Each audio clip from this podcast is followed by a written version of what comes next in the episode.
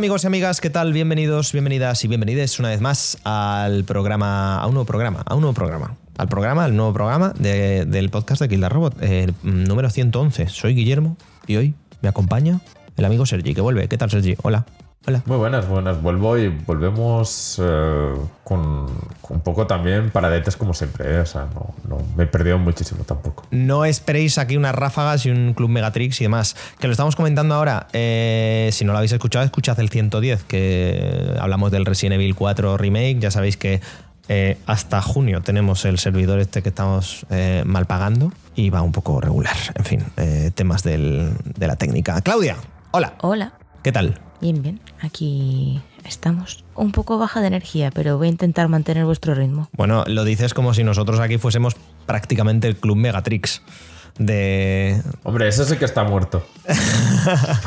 Bueno, me refería a, dina- me refería a dinamismo. Somos de la época del Club Megatriz, o sea que eso debería deciroslo todo ya. Ala, bueno, yo qué sé. Bajón.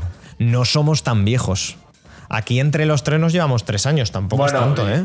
No estaremos tan viejos. Yo, mi Twitter cada tres días es 20 años desde que se estrenó no sé qué y todos, oh, cómo pasa el tiempo. O sea, cada tres tweets es algo así. Hoy se celebra 20 años desde que salió tal. Oh, qué viejo estoy. Yo, Es que hay cosas dramáticas, de verdad. O sea, ¿no tenéis muchas veces la sensación como de que el Señor, Hoy, el Señor eh, el- se estrenó ayer? yo lo que he leído hoy es que 10 años desde el Flappy Bird. Hostia puta. ¿Ves? Es que es como, pero si Flappy Bird fue ayer, eso es mentira, Sergi, te lo estás inventando claramente. Estos son datos que no has contrastado. Eh, Mi único objetivo es hacer que os sentéis mal. A, a mí me acabas de dejar com- completamente cao, en plan de, pero completa y absolutamente cao. O sea, yo ya, la- ¿qué es vivir ahora mismo? ¿Qué es la existencia? Y bueno, pues eso, gente, nos podéis seguir por, por todas las redes sociales, ya sabéis, además estamos en Twitch casi todos los días. Además, eh, cuando salga esto estaremos jugando al Zelda, Tears of the Kingdom, que ahora hablaremos sobre ello. Y ya está, y poco más. Vamos a subir música y vamos con el, con, con el noticiario, o con la ausencia de él, o no sé exactamente muy bien qué.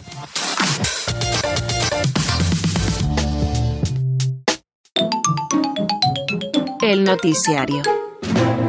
Cómo está pasando últimamente, noticias, eh, noticias como tal no ha habido demasiadas. Sí que es verdad que hemos tenido mucho resultado financiero, pero justo lo hablábamos fuera de micro, insisto, Bene y yo.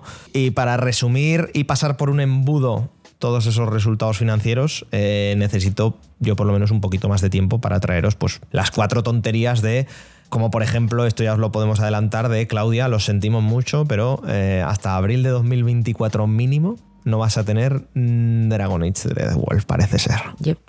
¿Sabes qué pasará en 2024? ¿El qué? Que será el 15 aniversario de la saga. Un poco por seguir con la copla de que mayores estamos. Igual es por eso. ¿No? O sea, tendría sentido de que te lo retrasaran para no me hace par- coincidir. no, me, no me hace particularmente feliz. No, vaya. Bueno, pues bueno. Pero bueno, Vaya. Bueno, trataba de darle como un aspecto más eh, jovial a esta noticia, pero ya veo que no. mira, a mí con que me ap- en esta Summer Game Fest, EA Play, como lo quieran llamar, aparezca, me den una razón extra para vivir, yo me doy con un canto en los dientes. O sea, eh, tú te mueves por. O sea, tú vives ahora mismo por jugar a Dreadwall. Es lo único que te mantiene viva y cuerda. Relativamente. Necesito mis pequeñas dosis de hype, ¿sabes? Eh. Lo justo para cuando estén mis horas bajas pensar, sí, pero esto es un día menos para Dreadwolf. Bueno, es, es una opción. Sergi también seguro que está así. Sí, yo, yo lo, este, este juego en concreto no, pero podría ser un buen año, ¿no? De Summer Fest. Podría. Podría, podría. Podría. No sé. Después de te- seis meses, seis meses de sequía de noticias, en algún momento tienen que llegar. Eh, eh, en algún sí. momento tiene que venir Y- y- la y- chicha. Y es que realmente el otro día eh, lo escuchaba de que Summer Fest en general ha sido bastante decepcionante, excepto el tráiler del Den Ring. No es eso que digas, Buah, tengo una sensación de que ahí se estrenan cosas muy fuertes. Y a lo mejor este año sí, ¿no? Puede ser, ¿no? Este año que... que- es decir, están saliendo muchos juegos, todo lo que se comió la pandemia, no sé, no sé, huele bien este año, no sé por qué. Bueno, eh, me, me gusta, Sergi, que tengas. eh, que estés positivo frente a, a lo que se nos viene aquí un mes. Sí, que llevamos un buen año de juegos. sí. Pinta bien, no sé, no sé. este- Sí, sí. Bueno, que tú sí que estás un poco así como Claudia con el Silkson, ¿no? Que lo hemos puesto aquí, o lo he puesto aquí como noticia, que es como se ha vuelto a retrasar. Ya sale en el segundo semestre del año. Es que yo, yo el Silsong eh, tengo la sensación de que como más se retrase mejor. Es que el primero era tan pulido, tan bien hecho que, bueno, eh, claro, era de siempre, ¿no? Pero mejor que se retrase se va a salir bien. Sí, sí, eso 100%. Eh, pero esta gente es que, y de hecho, a mí hay una cosa que, que ahora se lleva mucho, ¿no? Y voy a hacer un rant y luego ya vuelvo al tema.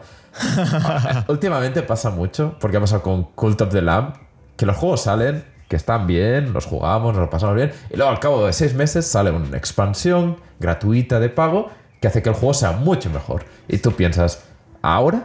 ¿No?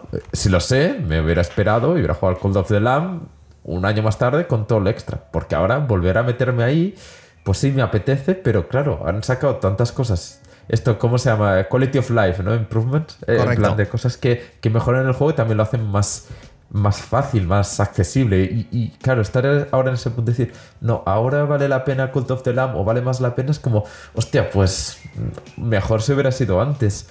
Y claro, ¿Qué pasa? Que esto Hollow Knight lo hizo mucho. Yo me lo pasé en su momento y desde que salió, ahora han añadido bosses, han añadido cosas y claro, podría volver a pasármelo, pero es que no me apetece mucho volver a entrar en ese mundo a medias, ¿no? Y claro, pues prefiero que salga el Hollow Knight Silksong ya acabadete, todo al 100% y que no vayan metiendo muchas cosas después que lo que creo que... Y que se retrase por ello, que, no que me vuelva a pasar un Call of the Lamb. No sé, no sé, yo no sé si es un rank que estoy muy solo, pero a mí estas cosas de juego como servicio para juegos como Fall Guys o Overwatch me parece normal, pero estos juegos que están como acabados y que luego se mejore, ay, no sé, no, no me acaba de gustar. Entiendo tu punto, entiendo también que los propios desarrolladores digan, bueno, ahora que tenemos un feedback externo a nosotros, pues es verdad que esto sí que es que lo hicimos mal, pero también entiendo por dónde vas, que no es una cosa de justo lo que hablábamos, ¿no, Claudia? Con el Quality of Life, porque además hemos tenido esta conversación hoy por la mañana, eh, del Disney, que igual, por ejemplo, que te permitan hacer todas las calabazas que puedes de golpe o todos los pasteles que puedes de golpe, pues eso sí, pero no, y entiendo por dónde vas, Sergi, con lo que tú dices. A mí me vendría de, muy bien. de, eh, pues ahora venga más contenido para el juego. Y es como, chico, yo qué sé, ¿sabes?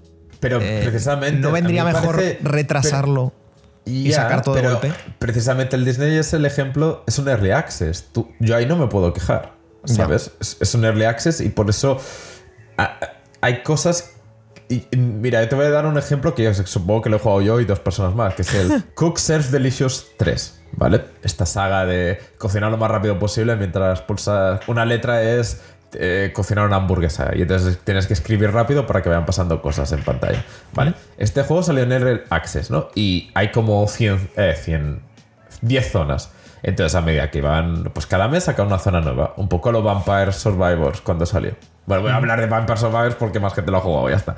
Entonces, antes de que saliera la versión 1.0, pues fueron añadiendo cosas. Tú si querías podías jugar a la versión sin acabar y jugarlo y tal.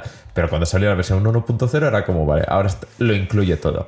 ¿Qué ha pasado? Que el Vampire Survivor ha sacado DLCs, que bueno, y ha sacado también contenido gratis y lo han expandido más. Pero lo que me gusta del Co- Cook Serve Delicious 3 es cuando salió la versión 1.0, se acabó, ya está, el juego ha salido completo. Luego, claro, te sale algún parchecito para que todo mejore y todo eso. Pero ya está, si te lo, te lo has pasado con la versión 1.0 mm, y luego lo juegas al cabo de un año, el, el mismo contenido. Y eso es lo que a mí me gusta, porque no voy a pasar un juego otra vez porque han sacado un nuevo, una nueva zona, ya me entiendes. Y, y claro, pues yo creo que funciona muy bien lo del Early Access y me gustaría que más juegos al menos lo dijeran. No sé, me gustaría que hay un ejemplo ahora del Storyteller, que no sé si habéis estado muy metidos, que es un juego que, que es este juego que tú llenas las piezas para que te cuenten una historia, ¿no? Te dice... Bueno, no me voy a enrollar mucho, si lo conocéis, lo conocéis. ¿Y qué pasa? Que el juego es corto. Y claro, toda la gente está en la espera de que a lo mejor salga un... El juego acaba el capítulo 1 y te esperas, bueno, a lo mejor un capítulo 2 dentro de poco gratis, sale un DLC dentro de poco, pero claro, te vas a comprar el juego si no sabes que va a salir, pues que lo digan, que le digan, mira, va a salir en un mes, sacamos el capítulo 2 y tú contento y ya está. No sé, me gustaría que hubiera un poquito más de información sobre estos temas. Y ya está, y este es mi rant. o que o entiendo, ¿no? Que es como, bueno, pues si me vais a hacer un pase de temporada, un pase de expansión, entendible, pero decidme que es un pase de expansión, no. "Eh, ahora una actualización gratuita y ahora tienes un cacho más de juego. Y es como, "Eh, Claro, porque tú. que ya lo he hace- acostumbrado que muchos juegos como Stardew Valley, ¿no? Eh, En plan, siempre mejoran y, y tiran para adelante y tal. Pero es que a lo mejor te compras un juego esperando eso, no pasa, ¿no? Ya. Porque nadie, te lo, nadie lo ha prometido y, y bueno. Y luego pasa lo típico. Y juegos AAA que. que que esperas eso como Back for Blood y luego dicen, no, pues como no, hemos, no, no juega ni Dios, pues ya está. Os quedas ahí. Pero yo he pagado por un pase de temporada más largo. Bueno, pues no haber pagado. Hasta luego, chavalada. Es un poco el del, el del meme, ¿no? My job is Sí, on sí. here. A tomar por culo. Disfruta del monorail, sí, sí. Literal. Eh, vale, buen. Capto la referencia. Eh, eh, quien no está terminando de captar la referencia, gente, eh, son los tripleas. Ay. Y- Ay, efectivamente. No sé, Claudia, no sé, Sergi, si os habéis enterado últimamente que eh, los tripleas no terminan de salir muy finos. Por lo que sea. Eh, el último que hemos tenido y más y del que hablaremos No he hoy. jugado ninguno en todo el año. Dios, Dios. Claro, para Claudia todo funciona bien porque ahora está jugando a God of War 2018. Es como, joder, pero si esta mierda es puli- está pulidísima. Como, como, si es Ahí no va a increíble. salir esto. nuevo contenido, ¿no? Sí, sí, es como, pero si esto es increíble. ¿Qué queréis que os diga? Soy muy feliz jugando a juegos viejos. Es una de las cosas que está pasando últimamente, que no empezó con Pokémon, pero esta última racha parece que sí que la inauguró Pokémon el pasado noviembre y estamos en abril y sigue pasando con todos los que no son remake, que es que de verdad que, es que esto es una cosa que manda huevos, y es que eh, el- el- todos los triple A's que están saliendo últimamente no funcionan, tío. Los están sacando, no sé si a medio hacer, pero sí a medio comprobar. El, el último, insisto, es este Star Wars eh, Jedi Fallen Order, que no funcionaba en PCs, que las actualizaciones o los parches para que sí que funcione están yendo un tanto lentos. Cosa entendible, vamos, tampoco entiendo que la gente tenga que estar aquí trabajando en turnos de 20 horas ¿no? para arreglar una cosa que no es culpa suya, sino de una mala organización por parte del estudio. Pero pasó también con el Hogwarts, ha pasado también con, con el Pokémon, ha pasado también con, con todos estos títulos AAA que hemos tenido últimamente. Y no sé muy bien en, en qué posición nos empieza a dejar esto. En qué posición como consumidores y consumidoras sí deberíamos de eh, dejar de comprar estos juegos de, salida. Porque, porque, claro, a ver, el Tears of the Kingdom sí que es verdad que a veces rasca, pero rasca porque la Switch pues no da para más, la pobre. Pero funciona. Pero hombre, que te pongan un modo de rendimiento, insisto con el Star Wars porque es el que tengo más reciente, y que las texturas vayan como vayan, no cargue bien, eh, salidas constantes al menú de PlayStation porque el juego se cierra. Insisto, en PC no funcionando, etcétera, etcétera, etcétera, es como, chico, eh, lo de los beta testers, eh, igual hay que pagar a la gente y no pagar el juego y testearlo nosotros. O que te lo arreglen, porque una de las cosas es que alguien modeó y parcheó el, eh, este Jedi Survivor y ahora sí que funciona en con un parche de un fan. Y chico, yo no sé en qué lugar nos deja, deja a las compañías como compañías y deja, y deja a las desarrolladoras y a los trabajadores y trabajadoras de las mismas como, como alguien que se preocupa por su producto, que entiendo que sí, pero claro, no sé. Yo, yo creo que hay un punto de, de lo que te puedes esperar y lo que no te puedes esperar, ¿vale? Es decir, hay un punto de decir, eh, Jedi Survivor te puedes esperar que salga regular. Eh, bueno, pues con el Jedi, el Fallen Order, yo tuve hasta problemas con la Play 5 jugándolo un año y medio más tarde. No, es decir, eh, no hay un buen currículum de esta gente haciendo juegos. Pues te lo puedes esperar de Naughty Dog cuando te salen un, un remake de un juego que ha salido hace un montón para PC. Pues lógicamente no, no lo esperas, ¿no? Eh, te puedes esperar de Redfall que en teoría la gente de, Arkane eh, tiene una buena reputación con este tema, o aceptable, ¿no? Es decir, no, no tiene un, mal currículum, eh, pues, pues lógicamente no te lo esperas. Hay un punto de, que eh, hay cosas que, que son más esperables en las que no. Que el Tears of the Kingdom, como dices, rasque, pues es lo que te esperas, porque ¿qué, qué vas a hacer más? ¿no? Yo creo que eh, hoy este comentario se ha leído bastante en Twitter últimamente, que es como cuando Redfall no tiene buen rendimiento, salga a 30 FPS, os quejáis todos, pero Tears of the Kingdom no os quejáis nadie. Es como, claro, porque es una expectativa de, de- de lo, que, de lo que tú me has vendido y lo que no. En ningún momento Zelda sale diciendo lo va a petar visualmente, nadie espera El eso. Tegra 1 no da para más, es lo que hay, Exacto, no da para más. exacto. En la Xbox Series X sabemos que para algo, y el PC que se monta la gente con una 4090, sabemos que para algo más da. Poco Y- más, pero para y- algo más da. Y podría ser peor, porque si habéis jugado al Bayonetta 3 sabéis de lo que hablo. Sí. Entonces, hay un punto de, de expectativas, ¿no? Que, que es muy clave aquí, y creo yo. Ahora, lo que pasa es que también creo que hay un punto de que por marketing y por todo en general, es que ahora mismo no vas a disfrutar tanto el Zelda jugándolo hoy como jugándolo de aquí dos meses cuando ya sepas todas las opciones que hay en el juego. Porque estamos en un mundo de spoilers, de mira lo que he hecho, compartir, Twitch, YouTube, tal. Y, y yo un poco me lo he comprado. También porque los juegos de Nintendo no. Esperar a comprarlo no, no sirve de mucho. Pero también es ese punto de. Como el Den Ring, de decir, es que claro, ahora vale más la pena estar en la ola, ¿no? Del, del hype cuando todo el mundo lo está jugando que no. Que yo ahora que estoy jugando al Witcher 3, eh, ¿sabes? En plan, ya se sabe todo y no hay ninguna sorpresa. No sé, pero eh, a mí me sigue sorprendiendo que el, el Jedi aquí, por ejemplo, que ah, sí que sé que hay algún spoiler que, de jefes finales y tal, pero que es en plan de. Es que es una lástima tener que jugar, de, no sé, de, tener esa ansia de jugar el primer día, porque es que nos comemos cada cosa. Es decir, yo entiendo que tú, por Twitch, no quieras jugar el primer día, porque si no, no. La, gente, en teoría, eh, a lo mejor me sorprende, ¿eh? pero no espera que juegues al al primero, ¿no? De alguna manera, y, mil personas te miren, ¿no? Está claro que la gente quiere ver lo último, pero no sé, hay un punto de que creo que hay condicionantes, pero si, se, si podéis esperar, esperad, porque es que no, no ayuda en nada, ¿no? Bueno, ayuda solo a la empresa, pero bueno, entiendo. Es verdad que por mis anteriores trabajos tengo mucho descuento de empleado y mucha historia y me aprovecho de que no pago un precio entero de los juegos, pero sí que es verdad que entiendo que vosotros y vosotras que os habéis comprado eh, un Redfall y creo que la gran nadie ha comprado casi casi el Redfall porque está en el Game Pass, pero os Pero compráis a lo un- mejor alguien se ha apuntado al Game Pass por el Redfall, ¿no? Podemos decir. o te compras el Hogwarts, o te compras el, el Jedi Survivor, o te compras el Pokémon y no funciona. De, no, no funciona. Porque, por ejemplo, Alba, que no ha podido venir hoy al podcast, eh, nos lo ha contado más de una vez, que se compró el Far Cry 6 y no lo pudo jugar hasta después de cuatro meses porque no funcionaba. Y es como, hostia, tú, eh, es que además somos como el, eh, el- el- es la única industria, ¿no? Corregidme, Sergi y Claudia, si me equivoco, en la que pasa esto. En la de que yo me compro, yo qué sé, un móvil y no me funciona. Quiero otro, ¿no? Me devuelven el dinero, no, no tal, pero como al final el software es como una cosa medio viva y ahora tenemos los parches y tal y no sé qué, pues bueno, ah, ahora ya funcionará.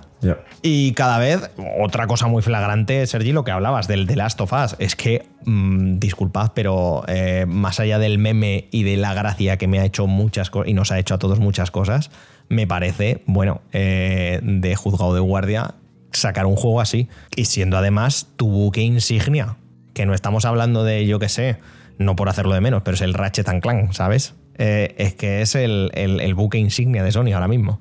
Y que salga así en PC.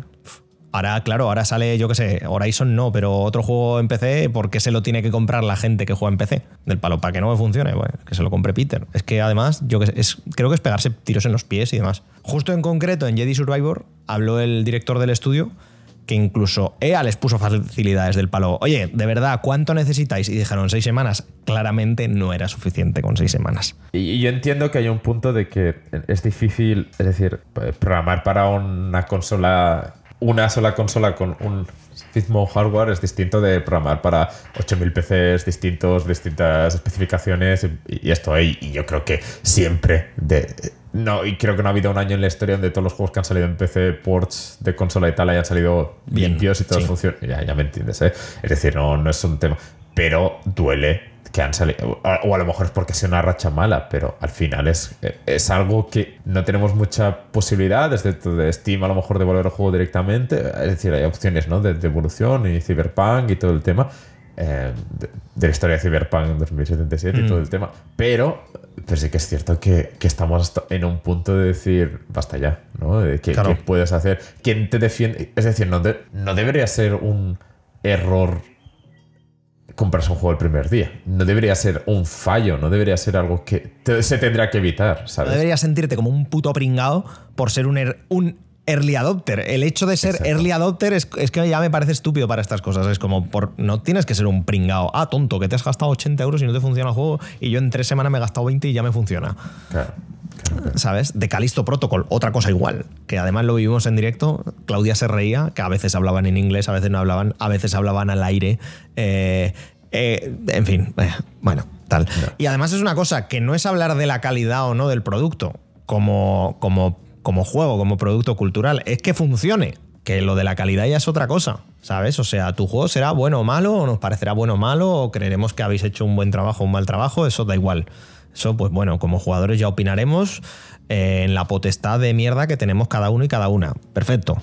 Pero que funcione, tío. O sea, aquí nadie pide que sean buenos, que sea todo Zelda Tears of the Kingdom. Sí, sí, sí, sí. Es decir, que Redfall, si hubiera salido bien y dices, bueno, no te sale 60 FPS, bueno, es un punto negativo, pero que, que el juego no te funcione, que se cuelgue todo este tipo de cosas, ya, ya hablamos de que Claro.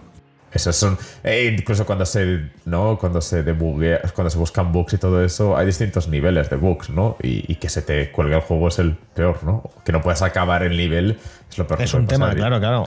A ver, es distinto y- que y no puedes acabar un nivel que eh, cuando eh, subas a una piedra se te quede el- el- una pierna colgada, ¿no? Colgada, Sí, claro, yo que sé, o claro. como pasaba en Resident Evil 4, que lo han parcheado, como que se descubrió que si justo apuntabas en un momento te podía saltar medio. en- chico, pues eso yo que sé. Pues Claro, igual se le es pasan a los cualquier- claro, Efectivamente, pero hombre, es una cosa. Vamos, que yo lo entiendo. Por ejemplo, yo que sé, entiendo, por ejemplo, Claudia, por mucho que lo esperes, y había gente esperando el Jedi Survivor, y hay gente esperando el The Last of Us, y hay gente menos, pero esperando el Redfall. Pero si te sale, por ejemplo, el, de, el Dragon Age y no funciona, es que.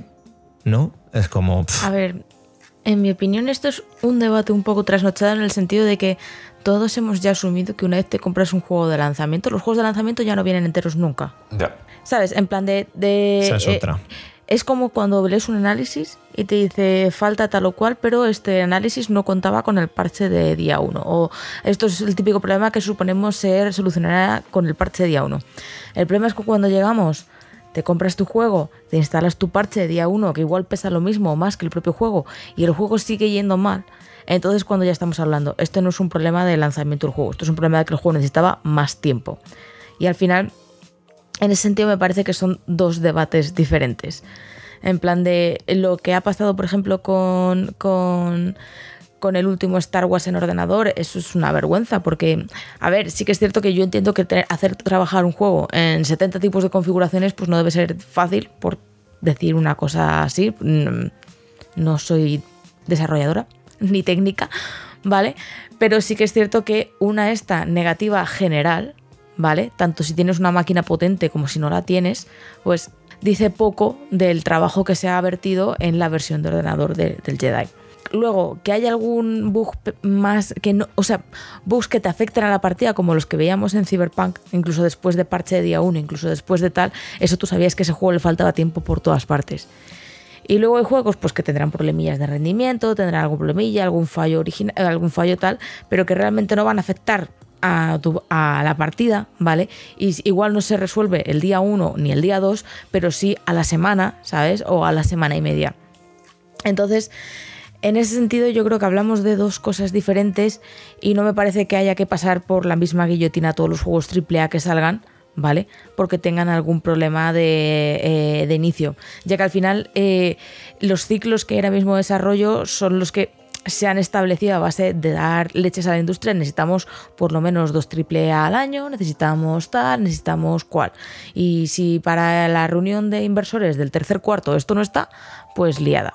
Y además que pasan esas cosas de que tú, el Squad, ¿no? que se atrasó muchísimo, dices, bueno, se habrá retrasado tantísimo porque han hecho ellos unos cálculos de que, ya, pero también puede ser que sea en plan de, ya, pero es que sale este juego en esta época y, y si lo sacamos a la vez, pues ya no, no vale. Y hay, hay 8000, hay mil opción, hay mil circunstancias que también quitan eso. Por ejemplo, el Redfall y, EA y el Jedi eh, da la sensación como que han dicho que podrían haber utilizado más tiempo y tal, pero claro, también es cierto de que yo que sacas el Jedi tres semanas más tarde te choca con Zelda y vendes la mitad.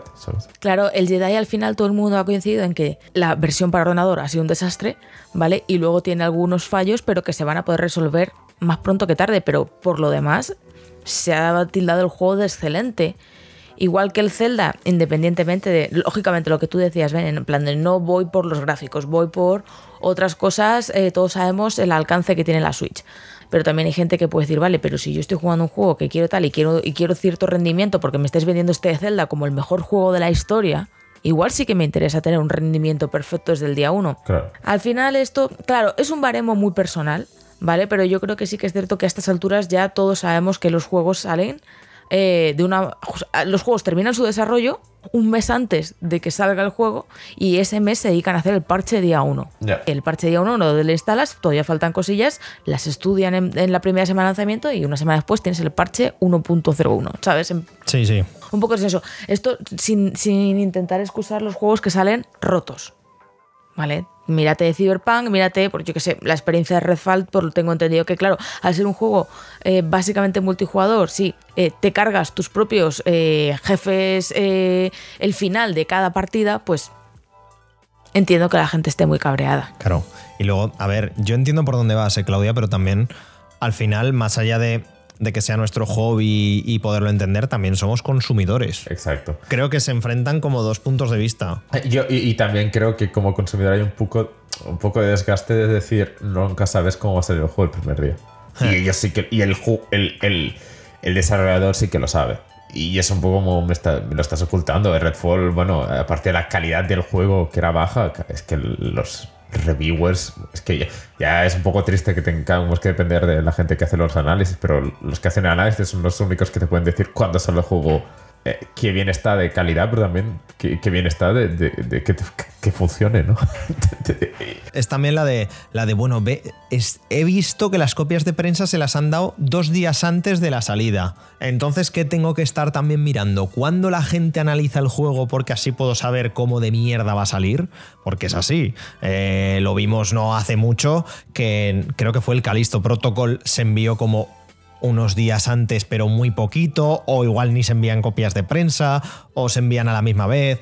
Es, que, claro, en fin, es un tema. Como es un tema, también por seguir, bueno, gente, por cierto, como siempre, podéis co- comentar qué os parece en redes sociales y en, y en comentarios eh, en las plataformas en las que se pueda comentar.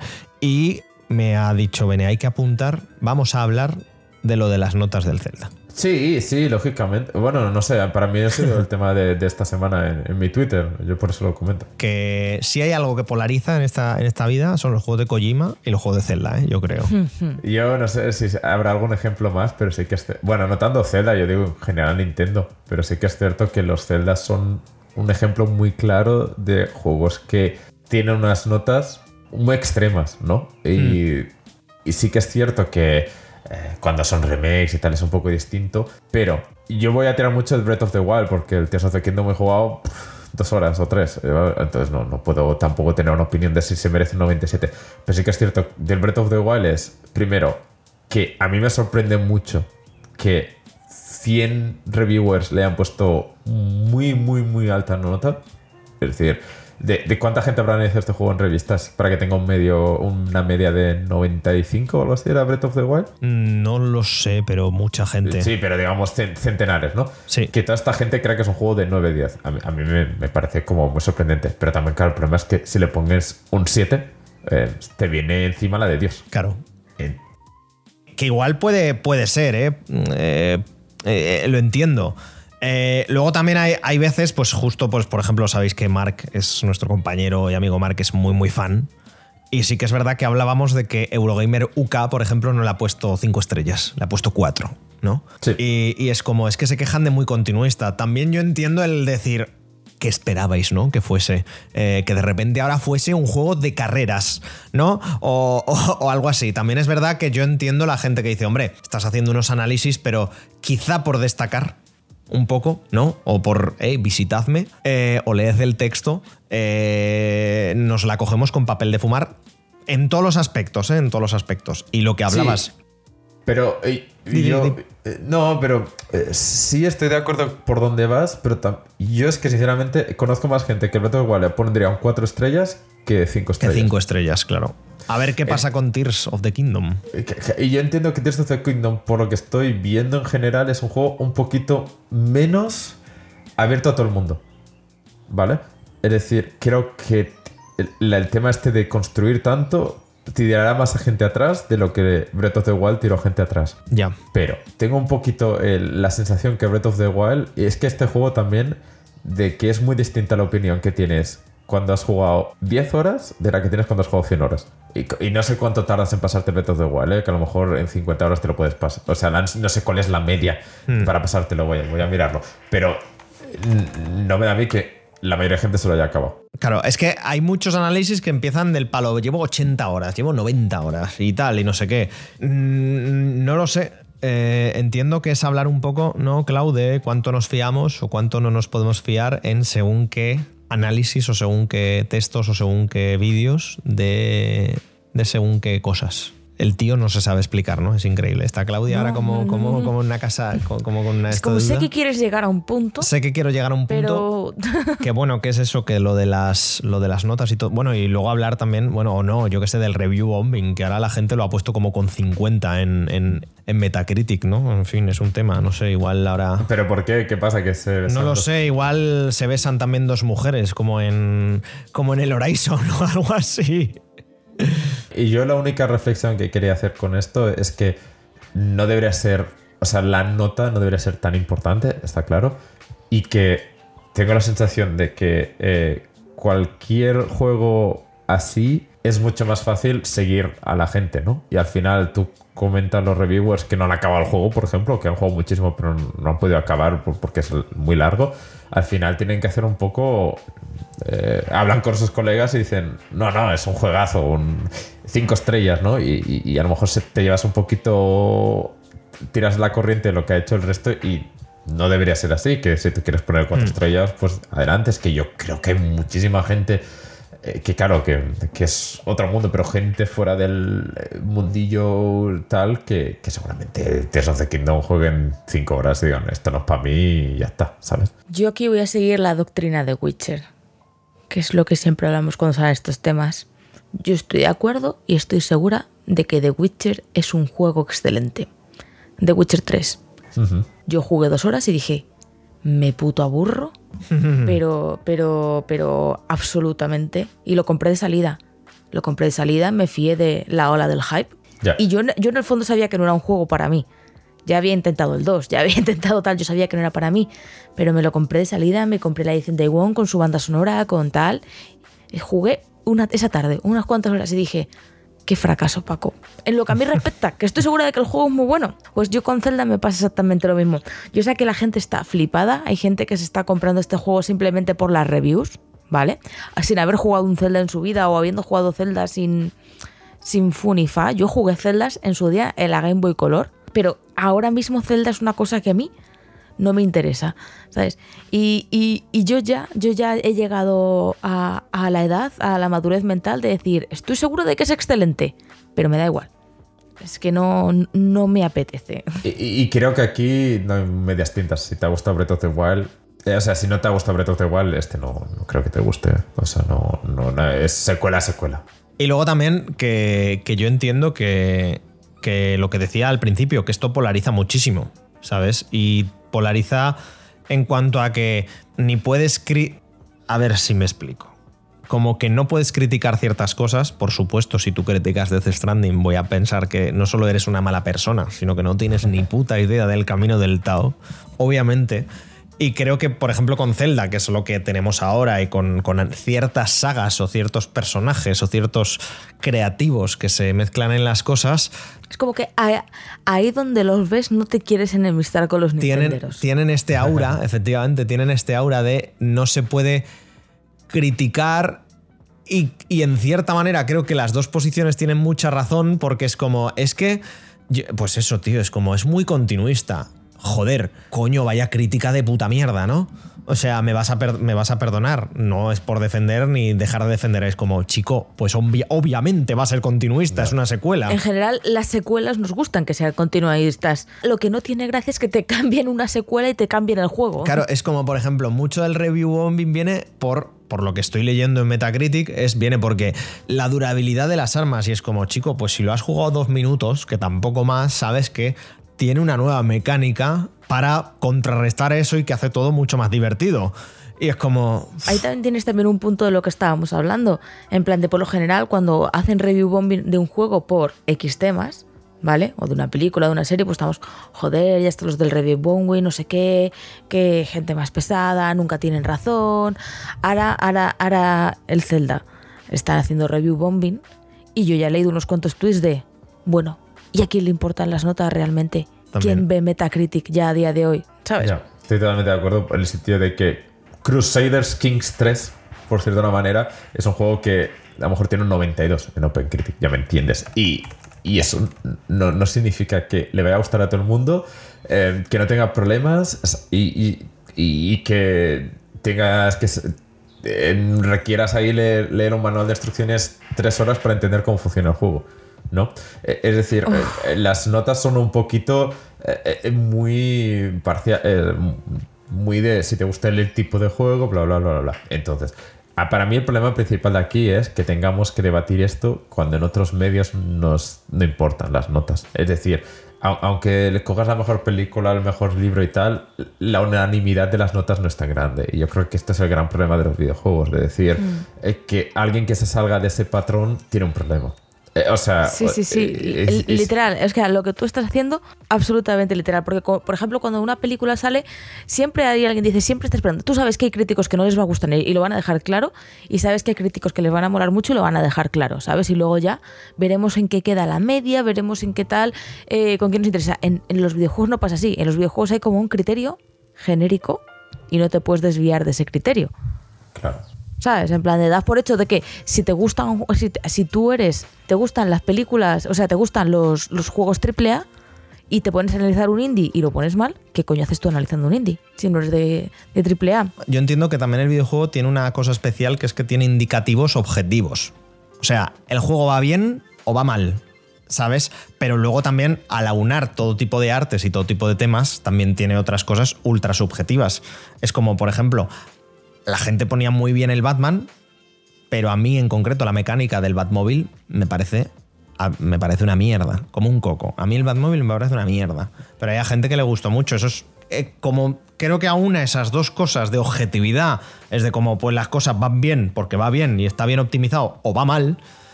Entiendo que, que, el, eh, que las notas, no sé, y toda esta historia a veces es necesario y a veces no sé. Nah, pero yo, yo creo que la base no es esa. El, el tema principal de las notas, el problema es que siempre se ha puntuado muy alto. Entonces, eso aparte. eh, es muy distinto. Es decir, eh, eh, ahora cuando hablamos del mejor juego de la historia, en, en sentido de las notas con Tears of the Kingdom, es muy difícil porque estamos comparando tecnológicamente juegos muy distintos. Y, pero es que también es que tú, tú- es decir, tú, tú ahora podrías buscar más. eh, posiblemente encuentres ahora más notas en los próximos meses con notas malas de este juego. Pero es que antes estos juegos, eh, es decir, las notas motían seis medios y ya está, y ahora tienes muchos más medios, ¿no? Pero es difícil no decir que Tears of the Kingdom tecnológicamente es mucho mejor que el Super Mario 64. Pero claro, dependes del contexto, dependes de, eh, de quién lo analiza en su momento, de tal. Entonces ahora es muy difícil decir, no, ahora como eh, tenemos más, eh, más perspectiva de todo, vamos a intentar bajar las notas. Y dices, vale, entonces Tears of the Kingdom no puede ser ya nunca más candidato al mejor juego de la historia porque por nota va a estar muy por debajo. Si comienzas a contar los twitcheros o youtubers que su valoración tienen más peso que Claro. antes, ¿no? Y luego que, que lo de declarar algo el mejor juego de la historia, de momento, siempre es. Es, es siempre de momento.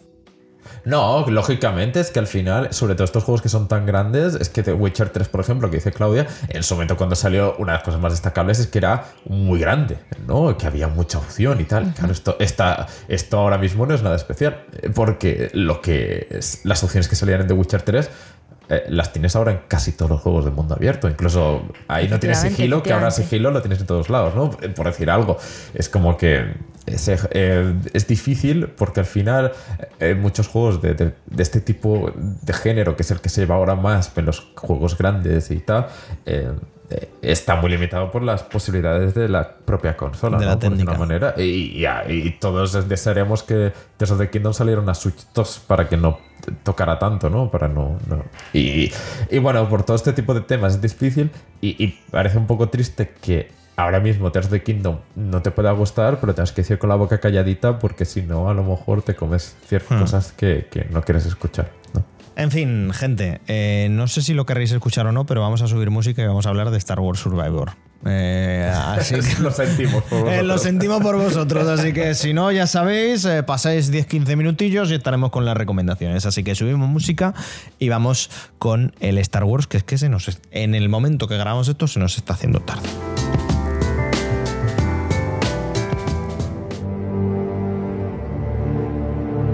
Bueno, amigos, amigas y amigas, como ya os hemos comentado, eh, me quedo yo solo a hablar de Star Wars Jedi Survivor, juego desarrollado por Respawn, distribuido o producido por la gente de Electronic Arts, como ya pasó con el primero. Y que bueno, todos y todas y todes ya sabéis, porque lo hemos estado hablando hace unos minutos y porque es complicado, tenéis que haber estado debajo de una, de una gran piedra para no haberos enterado de que el juego no ha salido fino. La verdad es que ha tenido muchos problemas y sigue teniendo a día de hoy muchos problemas de rendimiento, sobre todo en su versión de, PC, aunque también en su versión de consolas. Yo, en concreto, lo estoy jugando, lo he jugado, lo he terminado ya en una partida rápida que he hecho para este análisis y lo estoy jugando en, nuestro Twitch, en twitch.tv barra Robot. Y sigue con los, con los programas, con los problemas de rendimiento. El primero fue un juego bastante especial porque creo que al menos en mi persona eh, confrontaba dos... hacía que dos opiniones confrontasen. Por un lado, creo que era muy buen juego de Star Wars. Creo que era una muy buena, un muy buen homenaje, una muy buena rendición. Rendición, creo que no se dice rendición. A good rendition, ¿no? Que dirían los ingleses. No, no sé hablar, lo siento de, de, la saga y de trasladar eh, ese, lore tan rico y tan extenso que tiene, que tiene Star Wars a los videojuegos. Pero por otro lado chocaba eh, frontalmente y brutalmente con unas carencias bastante importantes. Eh, en cuanto a videojuegos se, se refiere, eh, el backtracking era nulo, tenías que para ir a recuperar cualquier cosa, una vez que, tenías poderes nuevos, eh, tenías que volver a recorrer todo el mapa, las animaciones se sentían muy raras y quizá no era tanto un problema de rendimiento, sino un problema de que las animaciones eran raras. El juego siempre estaba haciendo extraños y quizá en ciertos aspectos se quedaba relativamente corto.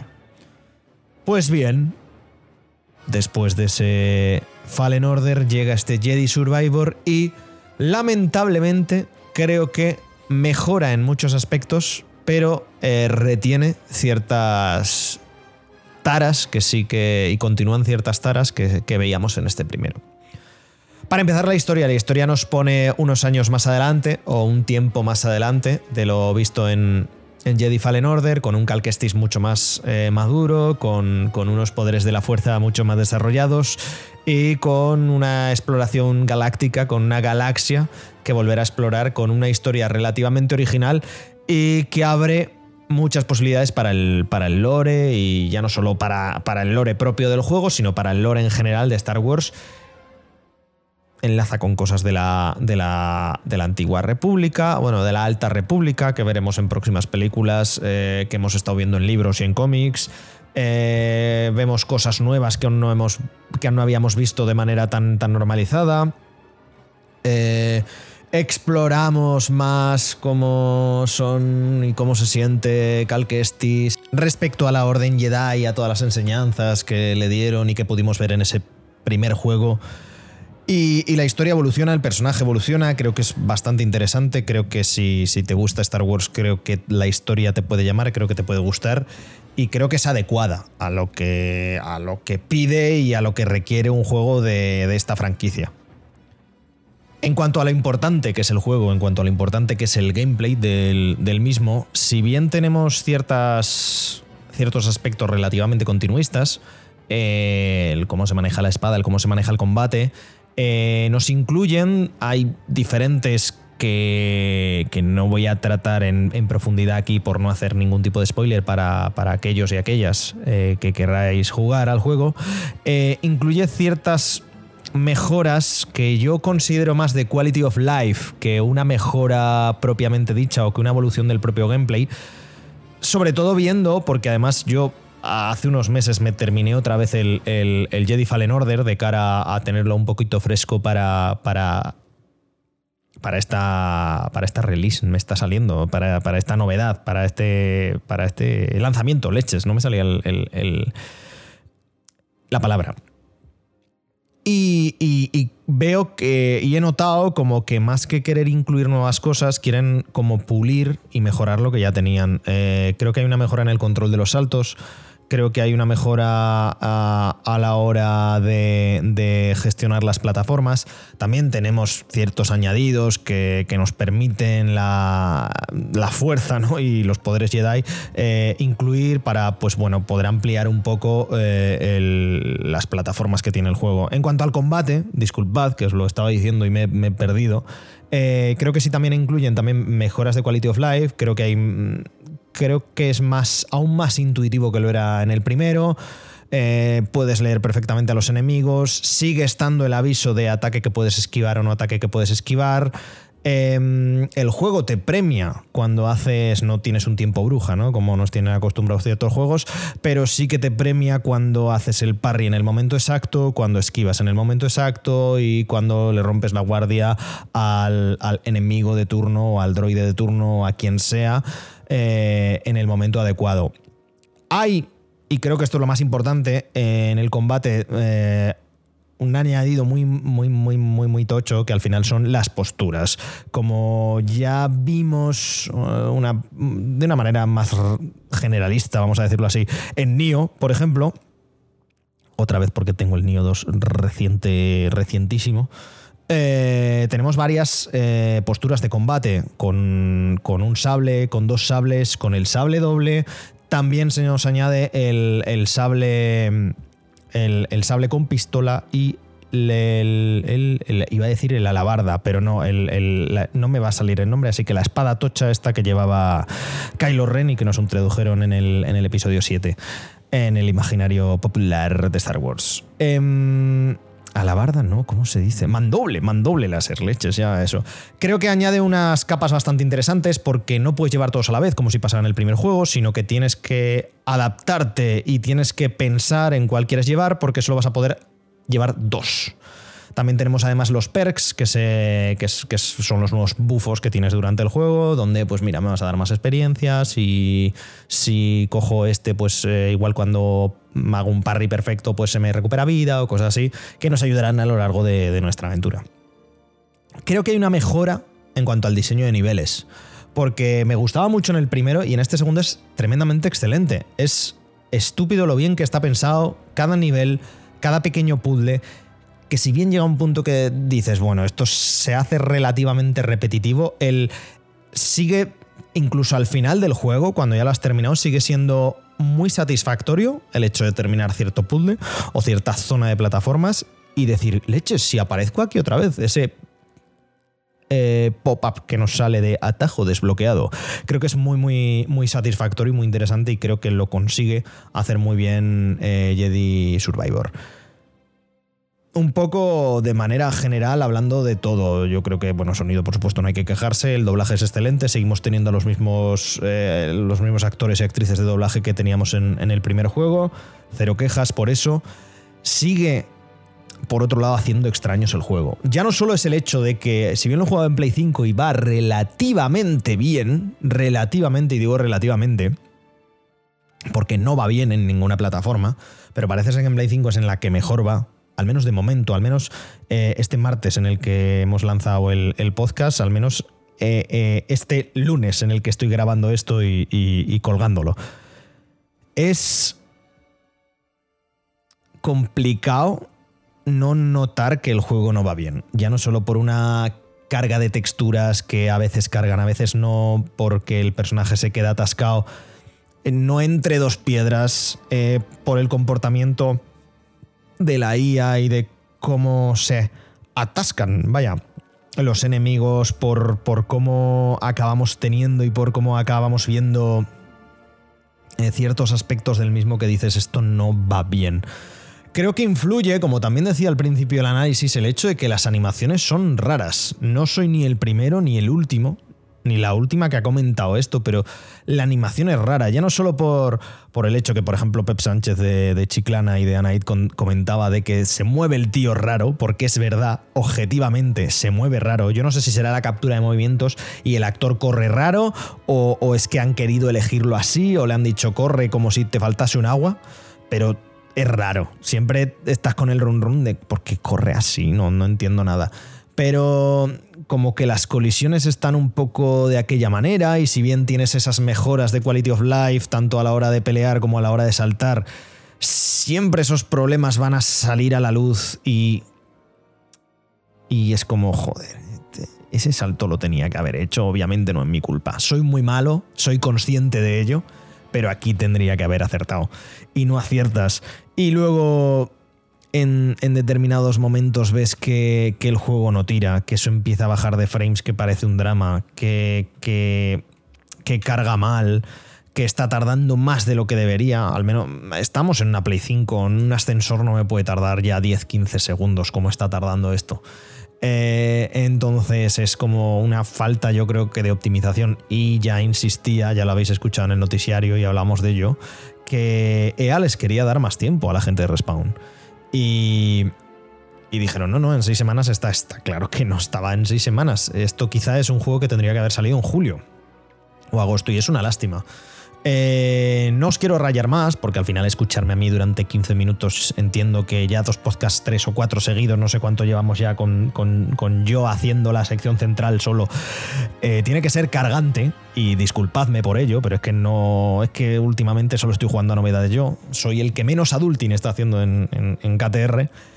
Eh, es una lástima, es una lástima ver que se ha puesto tanto empeño porque además hay mucha misión secundaria, hay, hay mucho reto que, con, las, con las fracturas de la fuerza y con, y con pues, los cazarrecompensas y con eh, el encontrar a determinados personajes y hacer cualquier cosa y, llevarlos, vaya, a tu base central que va a ser la cantina de, de, de Yeda eh, que enriquecen mucho el juego, ya no solo en cuanto a historia, sino en cuanto a, ver personajes, a, hacerte picarte para, oye, yo voy a conseguir este reto, o voy a ir a tal sitio, o quiero llegar a ese sitio que veo al fondo.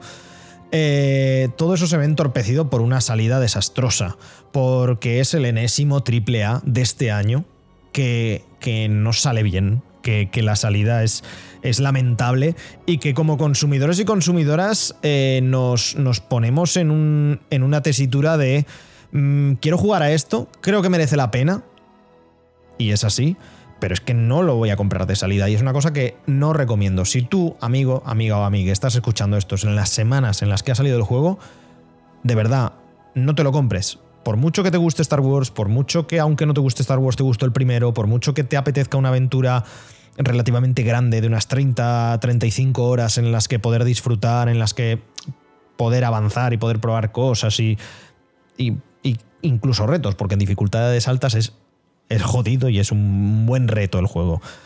Eh, no lo recomiendo para nada. Creo que les queda mucho, mucho que arreglar a Respawn. Eh, agradezco mucho a la gente de Respawn y a la gente de EA que sigan apostando por los juegos en primera, o sea, en primera persona, bien, de historia, juegos que no, no, necesitan multijugador, juegos que, que en principio son una aventura y ya está, como mucho entiendo que puede llegar a salir un, DLC que lo complemente, como, como este Horizon Burning Source que ha salido para, para el Horizon 2, vaya, para el Forbidden West, que, que, complementa la historia, que es una nueva historia, que añade cosas, eso lo entiendo, pero, pero es, es es agradable ver que se apuesta por este tipo de, títulos, ¿no? Por este tipo de.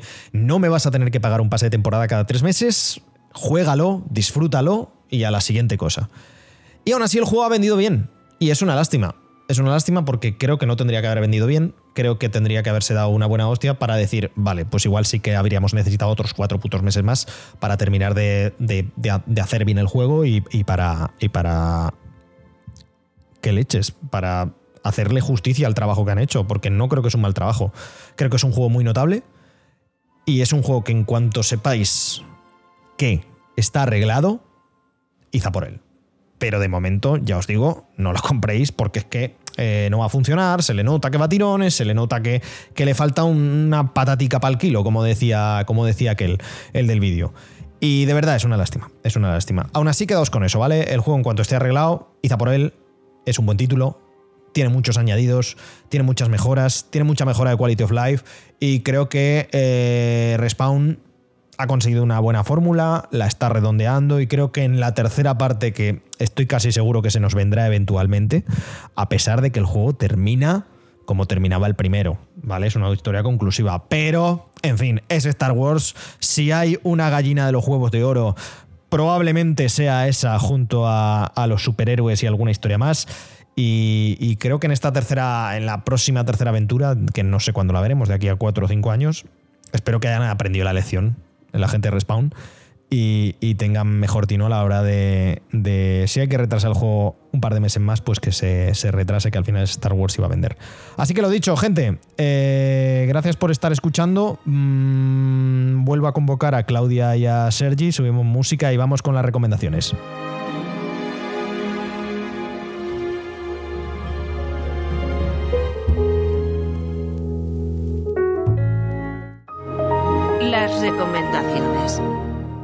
Amigos, amigas, amigues, recomendaciones. Eh, creo que vamos a ir cortadito, vamos a ir rapidito, vamos a ir tal. Eh, ¿Quién quiere empezar? Gente.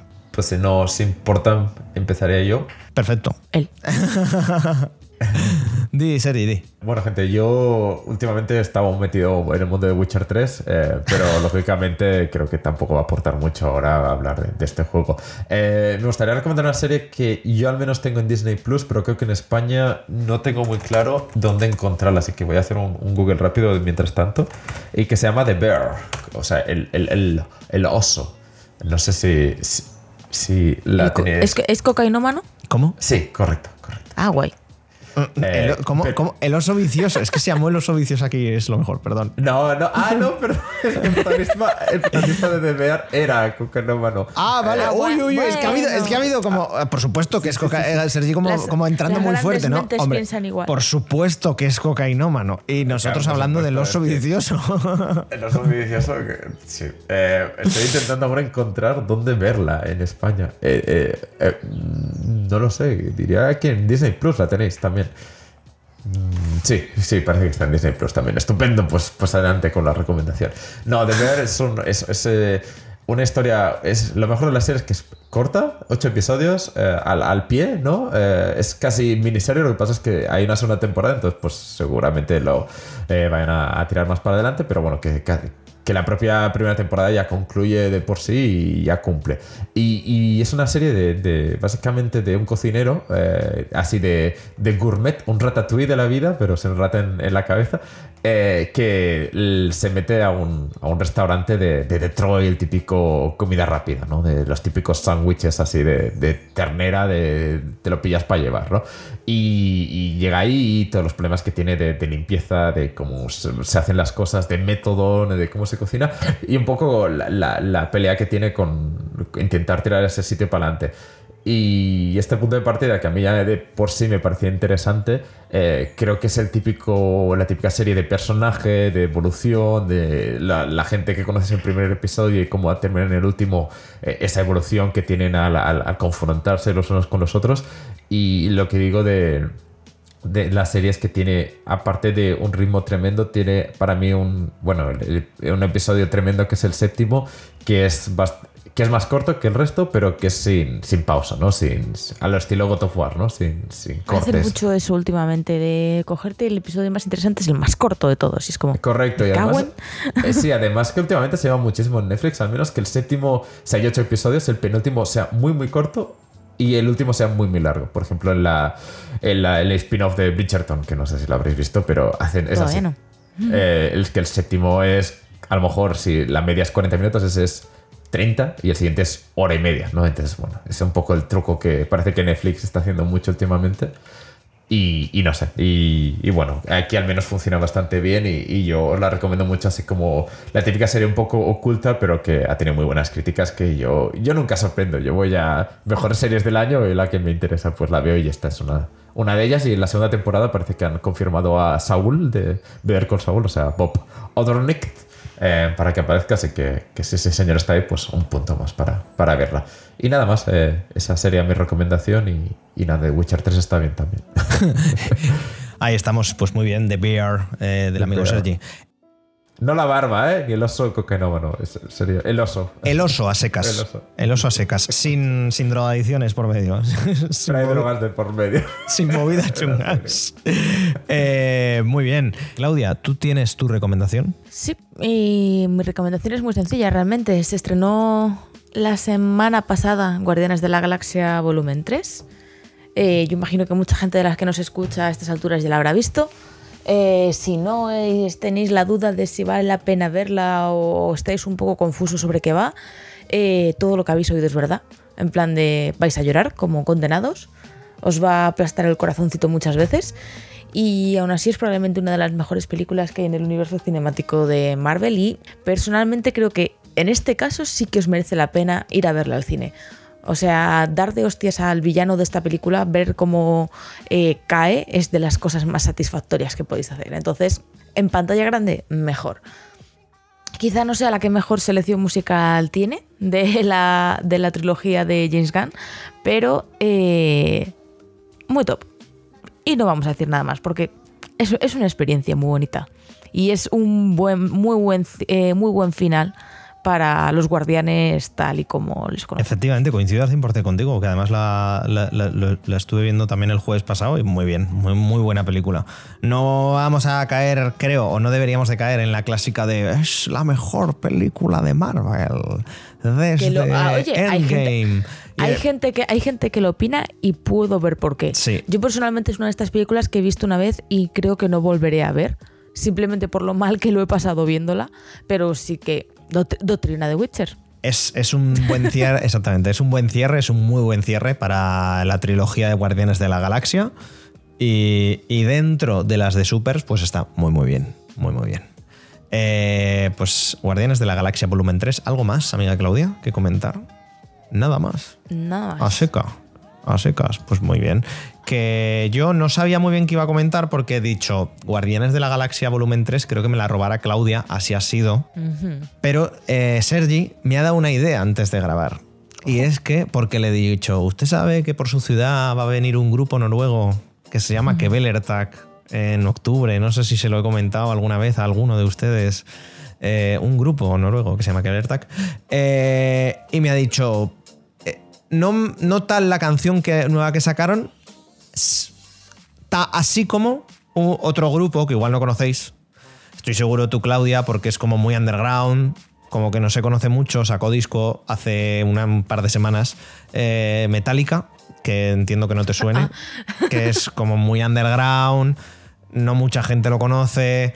eh, a veces llenan los pequeños sitios en los que tocan, a veces no. Eh, decimoprimer álbum de estudio de, de los de San Francisco, de los de California. Eh, ¿De California, San Francisco? O no, no sé, de los del Bay Area, vaya. Y puedo llegar a coincidir con Bene, porque entiendo que es un disco relativamente continuista y que al final son gente de 60 años, que se le empieza a notar ya la edad, eh, son multimillonarios que se han acostumbrado a ciertas cosas y que igual no están así. Pero eh, me vais a perdonar, pero yo, yo siempre he sido muy de Metallica. Yo siempre he sido muy de Metallica. Creo que el 72 Seasons, 72 Seasons, eh, tiene destellos de brillantez, destellos de, de eso que buscamos siempre con esta gente que son sus primeros álbumes. Y, y creo que no puedo más allá de que recomendarlo. Que si no lo habéis hecho, no, si no lo habéis escuchado, creo que oscilan entre un clásico thrash metal suyo hasta un rock como podría haber como podrían haber hecho en el Black Album o en el o en el Load y Reload y creo que puede ser del gusto de todos. Además ya tenemos los primeros conciertos que fueron en Ámsterdam y en breve también van a tocar en París y vemos que la gira que van a sacar, que por cierto vienen el 12 y 14 de julio. Estoy haciendo aquí como publicidad Claudia como si me pagase, como si James Hayfield me fuera a meter dinero por Bizum, ¿sabes? Por hacerles publicidad. Eh, que vienen a Madrid el año que viene, yo estaré por ahí gozándolo como un cochino en una charca. Y, y esa es mi recomendación, el 72 Seasons de, de Metallica. También os recomendaría la nueva canción de Keveler Tag, pero bueno, a vosotros, a Sergi no, que no le ha gustado. Así que, eso, vamos a dejar las recomendaciones hasta aquí. Porque si no, para la semana que viene igual no tenemos. Así que de momento yo aquí las dejo. Tengo un par de cosas más que recomendar, pero luego no se me ocurrirá. Así que aquí lo vamos a dejar. Y nada, subimos música gente y nos vamos. Que ya estaría, ya está bien, ya está bien, Claudia. Ya está bien. Hasta aquí, ya está bien. Hasta aquí.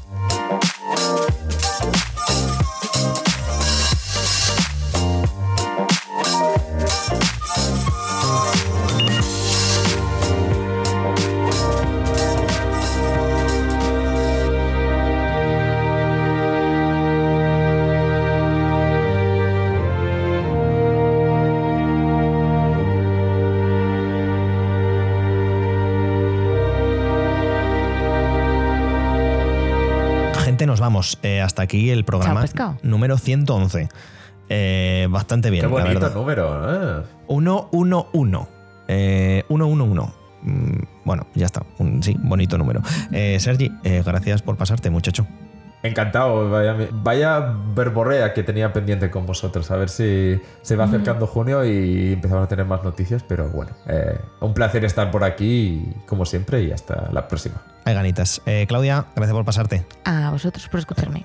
Ahí estamos. Nos vemos en Eh, la próxima.